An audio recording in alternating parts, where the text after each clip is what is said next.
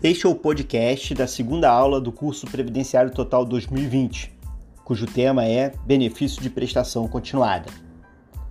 A Seguridade Social é dividida em três ramos: saúde, assistência e previdência.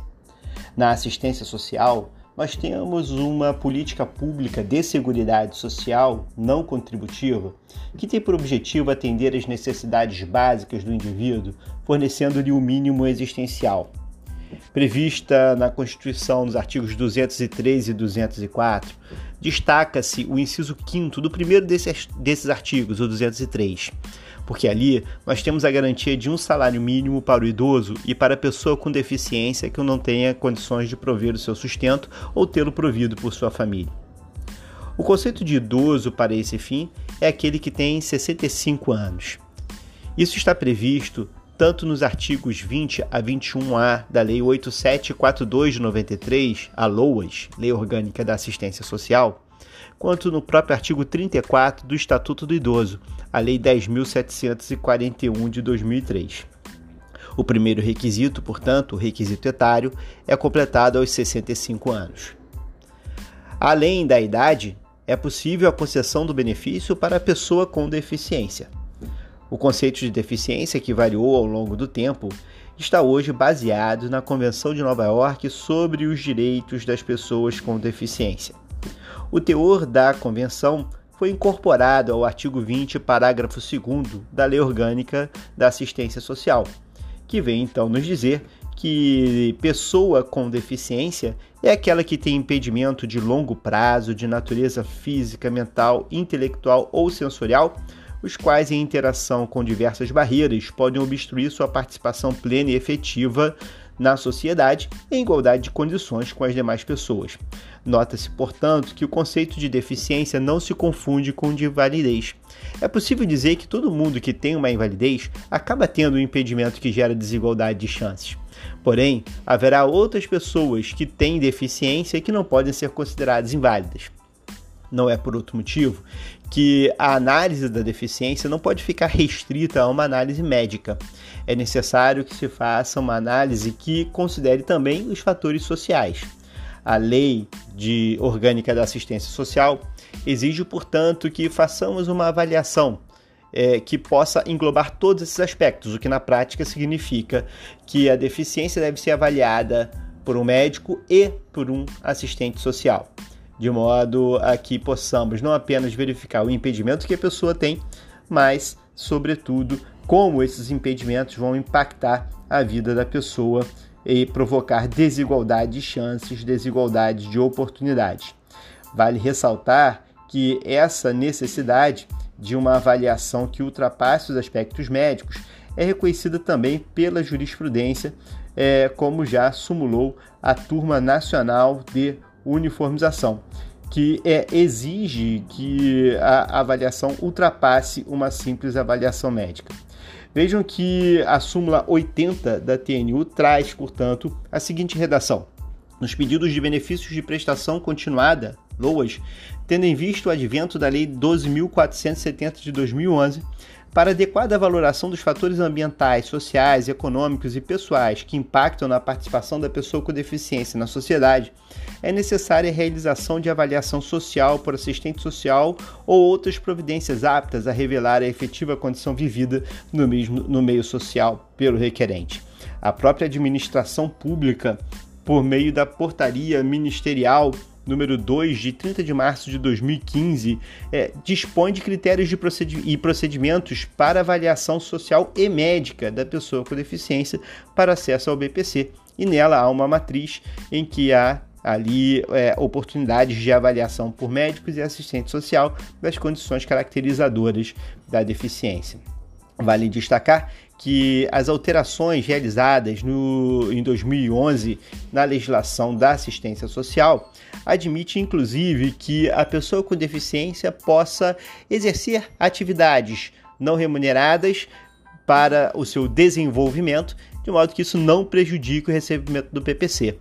Mesmo a atividade de aprendiz pode ser é, exercida durante dois anos e a remuneração do aprendiz será oferida concomitantemente com o benefício. Resta esclarecer ainda que o artigo 21A que prevê essas novidades de inclusão da pessoa com deficiência, traz ainda aqui a ideia de que se alguém com deficiência está recebendo o BPC e começa a trabalhar, não como aprendiz, mas em um emprego ou em outra atividade, é, o, benefício é suspenso, porém, cessada essa, esse vínculo empregatício, essa atividade remunerada, é, o benefício é, volta a ser pago independentemente de novas avaliações, desde que esteja no prazo é, de avaliação das condições de necessidade de deficiência. Fica evidente, portanto, que não é necessária uma invalidez para a concessão do benefício de prestação continuada, mas a deficiência na forma caracterizada pela Convenção de Nova York. Além da idade ou da deficiência, é necessário haver a necessidade, o que muitos costumam chamar de miserabilidade. Nem todo idoso, nem toda pessoa com deficiência terá direito ao benefício de prestação continuada. Somente aqueles que não têm condição de prover o seu sustento, tampouco tê-lo provido por sua família. Nesse campo, é importante destacar que a Lei 8742/93, no artigo 20, vai também nos dizer que o critério para se aferir se uma família tem ou não condição de prover o sustento do idoso ou da pessoa com deficiência é aquele que indica uma renda familiar per capita inferior a um quarto do salário mínimo. Esse critério foi questionado perante o Supremo Tribunal Federal, inicialmente pelo controle abstrato, a ADI 1232, tendo o Supremo, nos anos 90, declarado a constitucionalidade do critério, interpretado que ele deveria ser aplicado de maneira objetiva não dando margem, portanto, a outros parâmetros. A jurisprudência, todavia, não acompanhou a decisão do Supremo e, resistindo à orientação vinda daquela corte, acabou é, admitindo a possibilidade de flexibilização desse critério, o que levou o tema de volta ao Supremo Tribunal Federal no recurso extraordinário 580963 e também na reclamação 4374. O Supremo Tribunal Federal identificou um processo de inconstitucionalização do parâmetro de um quarto do salário mínimo. Disse o Supremo que aquele critério já tinha sido considerado constitucional, porém, ele deixou de ser constitucional em razão das mudanças fáticas, econômicas e jurídicas ocorridas no país. O Brasil dos anos 2010 já não era mesmo do Brasil dos anos 90 e por isso o critério deveria ser revisto, flexibilizado. Dessa forma, é, não se colocou um lugar no lugar desse, um novo critério, mas se identificou a possibilidade de, além do critério de um quarto, serem levadas em consideração outras condições é, necessárias para a aferição dessa condição de é, miserabilidade. É, é, importante notar que esse parâmetro foi posteriormente acolhido pelo próprio legislador, que diz que o critério de um quarto salário mínimo pode ser flexibilizado. Aliás, o critério de um quarto salário mínimo vem sendo objeto de muita discussão, como nós é, analisamos. É, durante as alterações legislativas que tentaram ser feitas já no ano de 2020 houve tentativas de se mudar o critério de um quarto para meio salário mínimo, fracassaram, esbarrando em veto presidencial e em controle de constitucionalidade. Valendo destacar, porém, a abertura dessa possibilidade para o período de pandemia da Covid-19. É exclusivamente para esse período. É possível, por previsão legislativa, a flexibilização desse critério de um quarto para meio salário mínimo. É a previsão do artigo 20A da LOAS. Depende, porém, de regulamentação que ainda não veio. Não é algo de observância obrigatória pela administração, mas sim uma possibilidade de ampliação que deve levar em conta as circunstâncias do caso concreto.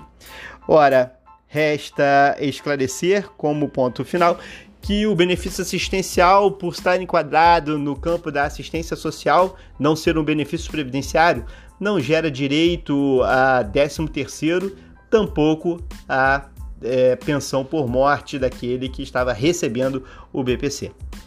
É, Trata-se de prestação importante, fundamental, para que se garanta aqui um combate à situação de miséria daqueles que são os mais excluídos entre os excluídos.